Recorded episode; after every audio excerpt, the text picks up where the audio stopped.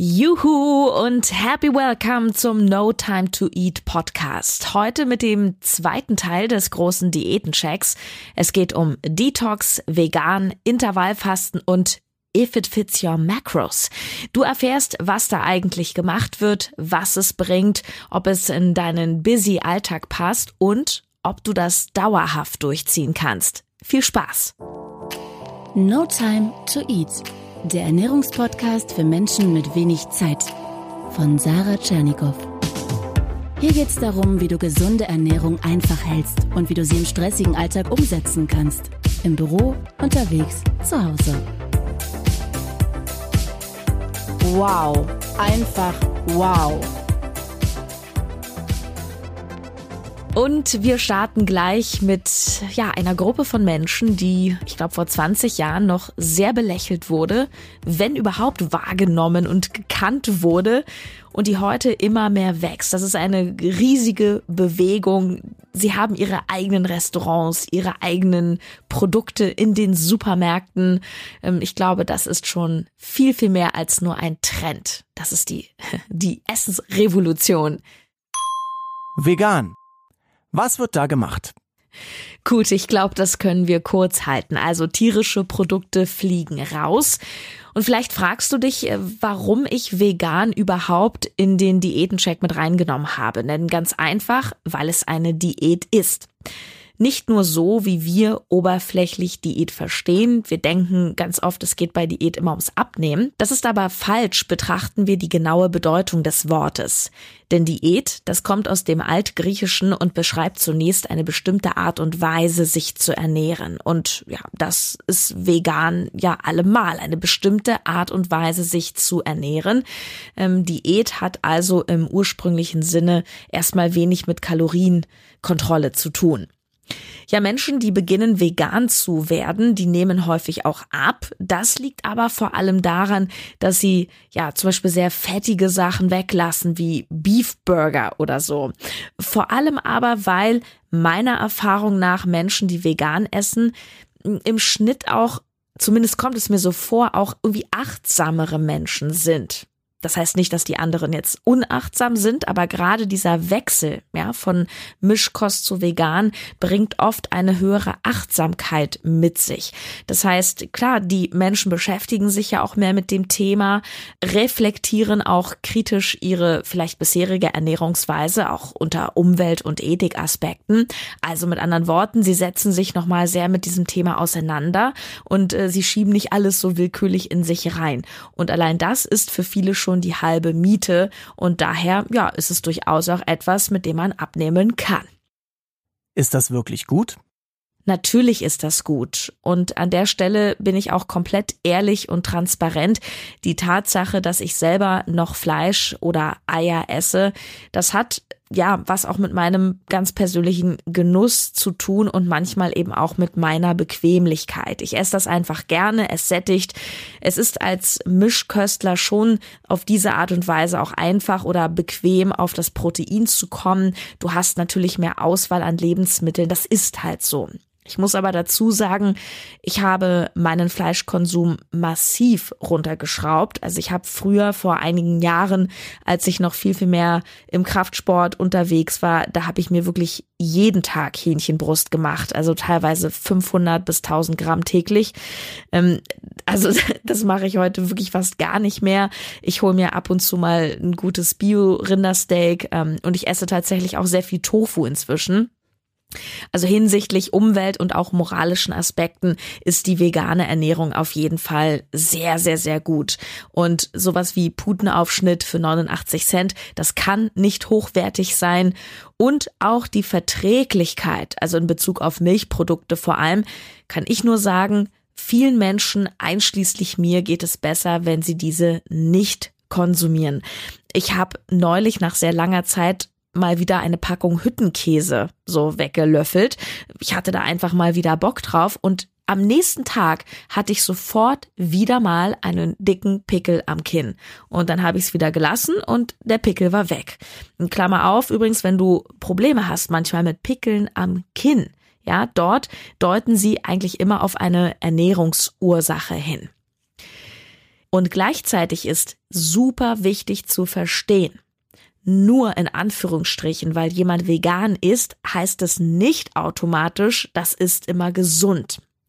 Denn meine Kritik, die bezieht sich jetzt vor allem auf die zahlreichen Fleischersatzprodukte, die zu einem großen Teil, natürlich nicht alle, aber zu einem großen Teil eben auch Tonnen an Zusätzen enthalten, wie jede andere Fertigmahlzeit im Supermarkt auch. Das ist einfach Mist.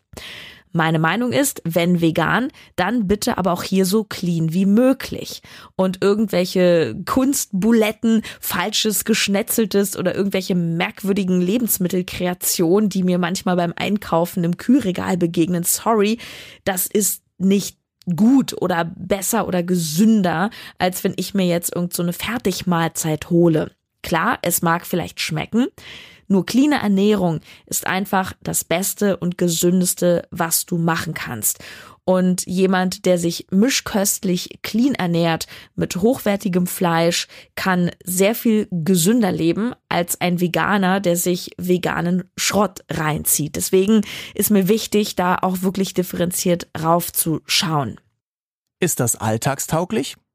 Ja, inzwischen schon, kommt aber drauf an, wo du lebst. Ich selber, ich wohne in Berlins Innenstadt. Das ist natürlich sehr komfortabel.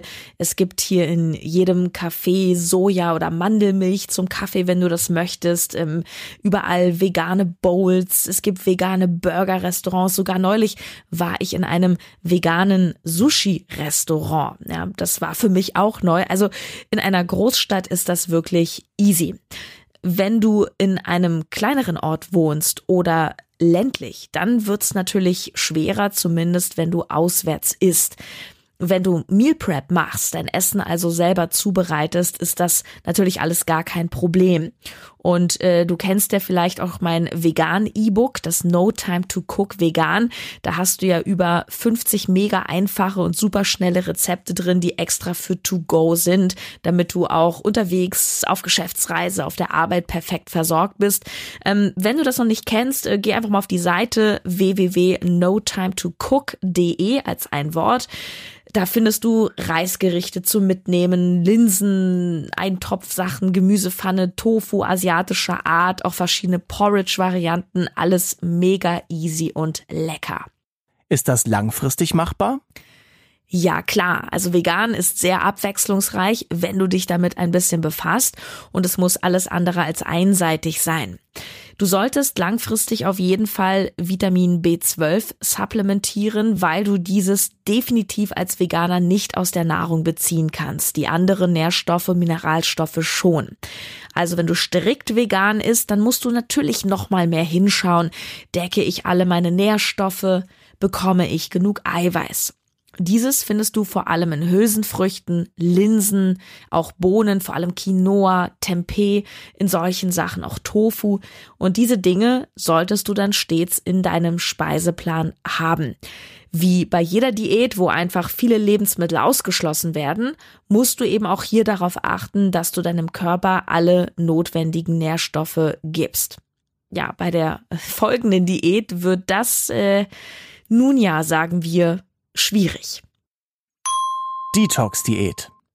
Was wird da gemacht?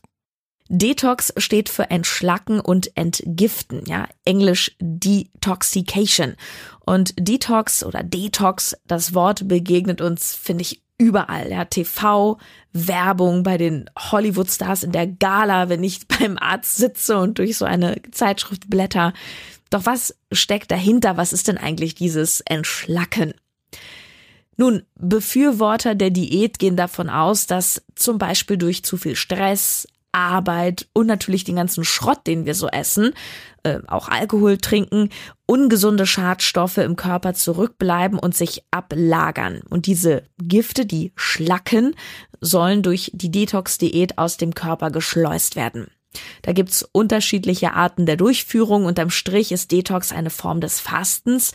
Saftfasten, wie wir auch schon in der letzten Folge im ersten Teil besprochen haben, ist ähm, ja im Grunde eine Detox-Variante. Das heißt, meistens wird hier Flüssignahrung zu sich genommen oder eben sehr leichtes Gemüse wie Gurken oder Möhren. Abnehmen wirst du auf jeden Fall, wenn da nicht der starke Hunger zwischendurch äh, ja die kleinen oder auch größeren Fressanfälle wieder begünstigt, äh, weil wenn wir sehr stark Hunger haben, dann sind die Fressanfälle leider häufig stärker als unser Wille. Ist das wirklich gut?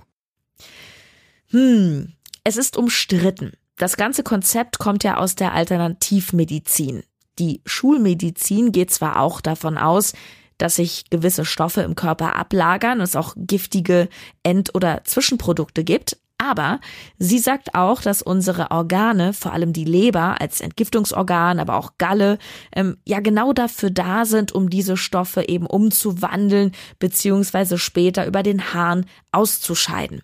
Das heißt, laut Schulmedizin bist du organisch gesund, brauchst du eigentlich keine solche zusätzlichen Maßnahmen, um dich irgendwie zu entgiften, weil das passiert von selbst.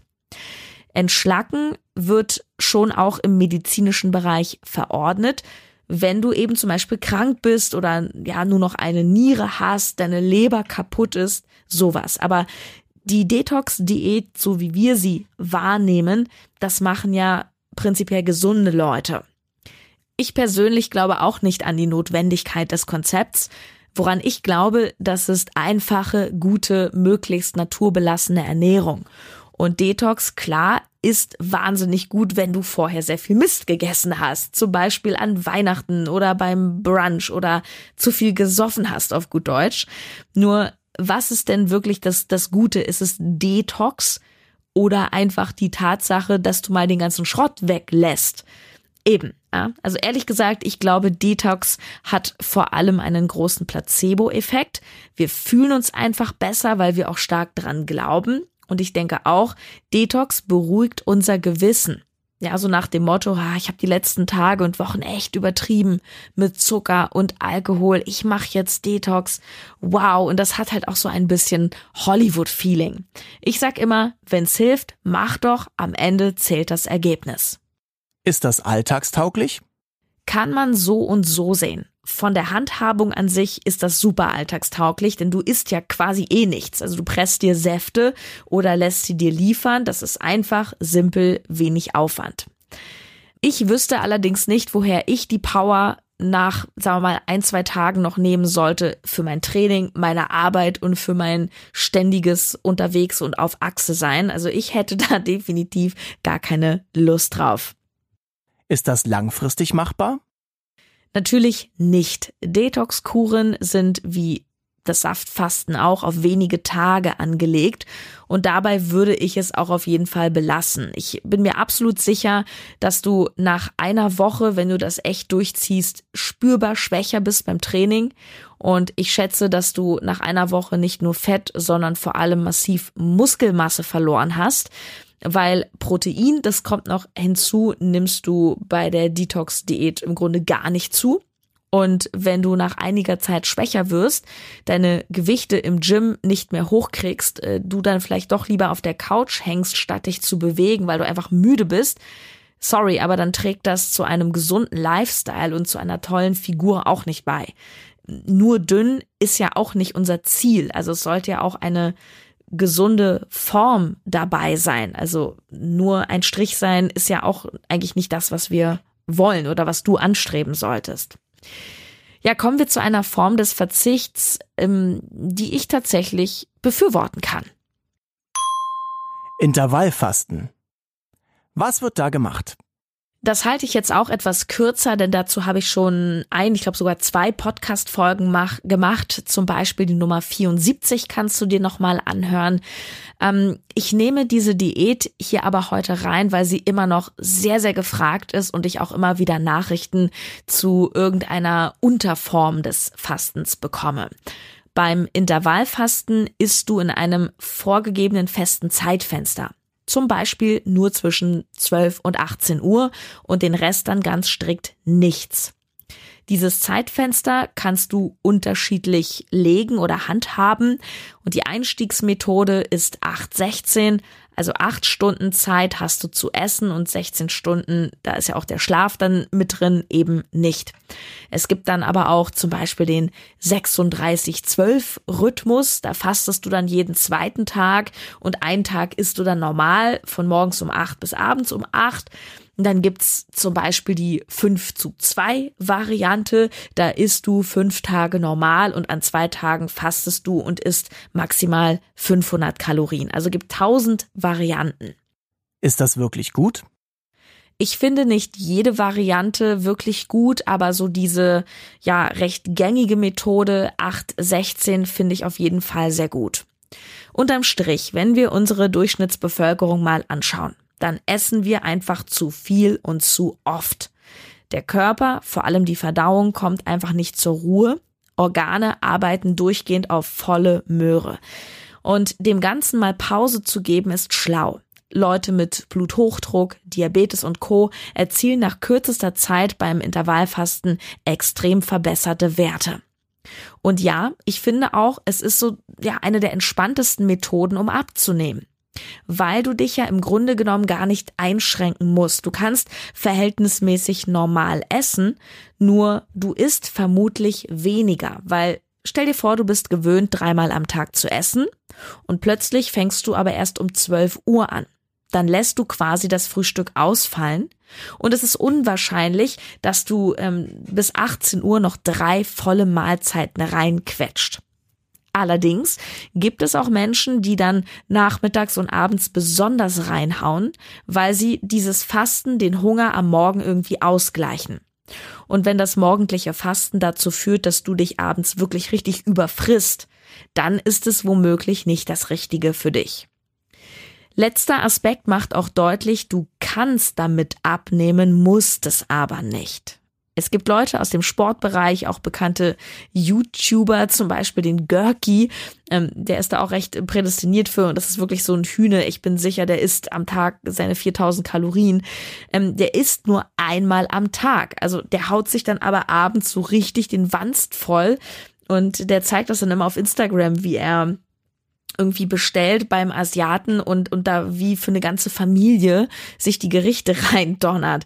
Ähm, ich sag jetzt nicht, dass das gut oder schlecht ist, nur es zeigt wieder mal, unterm Strich zählt immer die Bilanz. Auf wie viele Mahlzeiten du deine Kalorien verteilst, ist wirklich egal.